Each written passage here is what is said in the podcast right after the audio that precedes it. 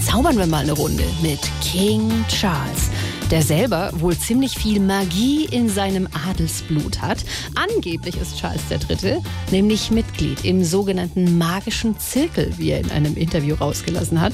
Kein Wunder, dass er für seinen anstehenden Geburtstag auch so ein paar ganz zauberhafte Kollegen aus Germany gebucht hat. Unglaublich, oder?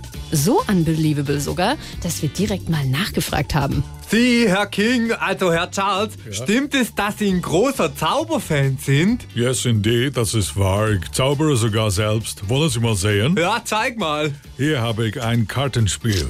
Denken Sie mal eine Karte. Sagen wir der Kreuz König. Okay, ja. Jetzt mische ich die Karte neu und sage Ihnen, was für ein Kart Sie gedacht haben. It's der Kreuz König. Wow, Wahnsinn. Jetzt lasse ich dieses Auto verschwinden. Achtung. Tada!